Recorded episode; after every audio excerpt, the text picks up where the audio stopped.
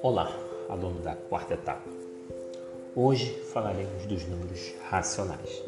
Só relembrando que já falamos dos números naturais, que são aqueles que você observa com naturalidade, onde a diferença de um número para o outro, numa sequência, é sempre de uma unidade, ou seja, eu estou lá com 5, aí o próximo é o 6, 7, 8, por aí vai.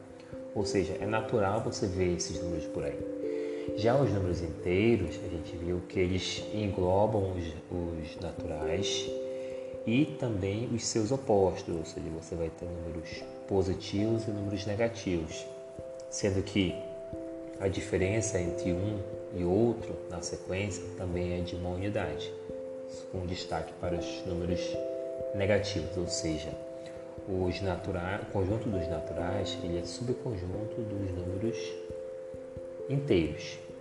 Já os racionais são aqueles números que podem ser escritos na forma de fração, ou seja, quando eu falo de racionais, é, números racionais, eu falo de possibilidade de divisão, ou seja, falando especificamente de frações, fração ele é um número que vai estar na forma de uma divisão, só que seria uma divisão não efetuada. Por exemplo, eu posso ter lá 1 sobre 2, ou seja, 1 sobre 2 é o número 1 sendo dividido em duas partes.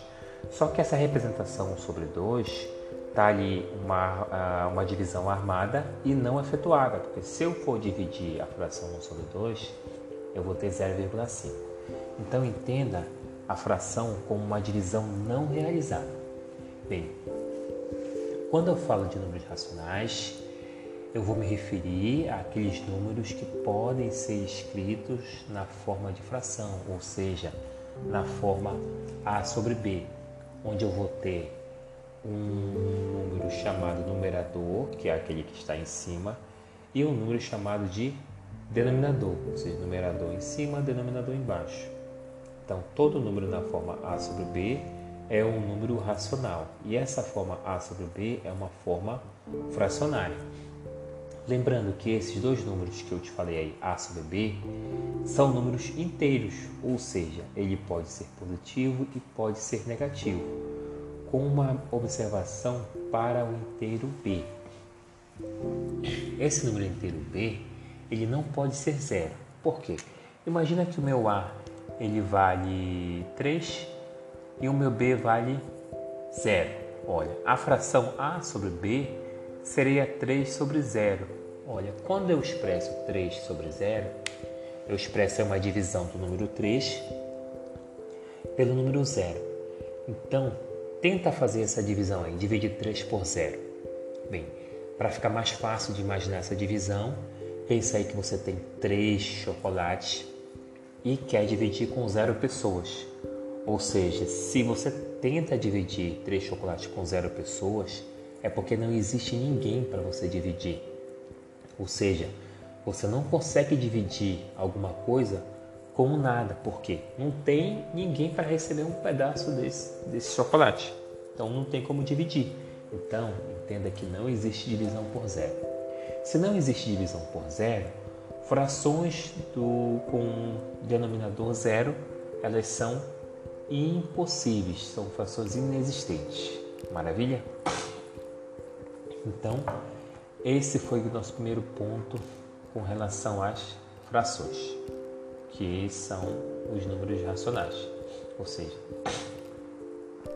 quando se trata de representar esses números racionais,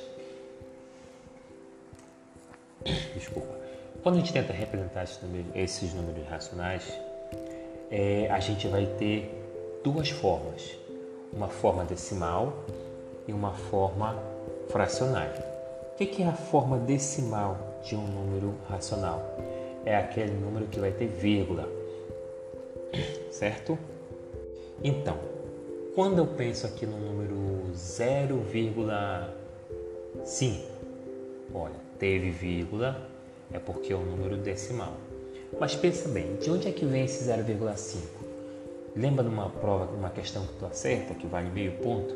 Esse meio ponto é 0,5. E eu posso expressar esse meio ponto como sendo 1 sobre 2 ou 0,5. Quando eu pego meio ponto, aí acerto outra questão de meio ponto, forma um ponto. Não é isso?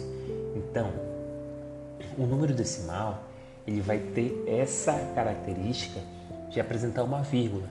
E ele vem de uma fração, ou seja, minha, o meu número 0,5 veio da fração 1 sobre 2. Então, todo número é, racional ele vai admitir uma forma decimal e uma forma fracionária. Então, se eu, se eu me deparo com a forma decimal, eu posso voltar para a forma fracionária. E se eu estiver com a forma fracionária, eu posso passar esse número para a forma decimal. Certo? E a forma decimal pode ser dividida em duas partes, em duas formas. A forma decimal finita é aquele número que eu vou ter lá, por exemplo, 0,721, ou seja, tem a vírgula, tem começo e fim, 721, por exemplo, 1,43, tá ali a vírgula, indicando que é um número decimal, aí o 4 e o 3, finalizou, não tem mais nada, então esse aí é um decimal finito. E também vamos ter os números decimais infinitos, ou seja, aquele número que você vai ver que tem reticências, ou seja, a repetição continua infinitamente. Um exemplo: 0,5555, pontinho, pontinho, pontinho. É, 4,666 reticências. 12,363636 reticências. Ou seja, quando eu me deparo com um número decimal infinito, eu vou chamar ele de, se for o caso, né, de dízima periódica. Mas para ser dízima periódica, não basta a reticência, a repetição infinita. Eu tenho que observar se há a repetição infinita de um número. Por exemplo, se eu tenho o número 0,555 reticências, olha, essas reticências indicam que a repetição continua infinitamente, ou seja, quando um mesmo número se repete infinitamente, isso aí vai me caracterizar uma dízima periódica. E esse número que se repete que é o 5 no caso, ele é chamado de período da dízima. O outro número, 4,6666 reticências. Olha só, o número é decimal, apresentou a vírgula, tem um número que repete aí infinitamente, que é o 6. Então aí ó, é o número decimal infinito. E esse número que se repete infinitamente é o chamado período da dízima periódica. Um outro exemplo, 0,363636 reticências. Olha aí, começou, certo? Tem a vírgula, aí tem a repetição do número 36, 36, 36 e as reticências indicando que essa repetição continua infinitamente. Olha, o número que se repete é o 36. Esse número que está se repetindo, ele é composto por dois algarismos, o 3 e o 6. Logo, o período dessa dízima ele é o número 36, é um período de dois algarismos certo? Então, o que a gente tinha para conversar a respeito de número é, de números racionais era isso: a forma fracionária, certo? Todo número racional ele admite uma forma fracionária. Os elementos das frações são números inteiros, podem ser positivos e negativos. Só que quando você efetua a divisão desses números racionais, pode acontecer que você pode encontrar um número decimal finito ou infinito. Se ele tem fim, é um número decimal finito. Se ele tiver, não tiver fim e apresentar repetição, você está diante de um número decimal infinito, que é uma dízima periódica. Maravilha? Então, por enquanto, é isso.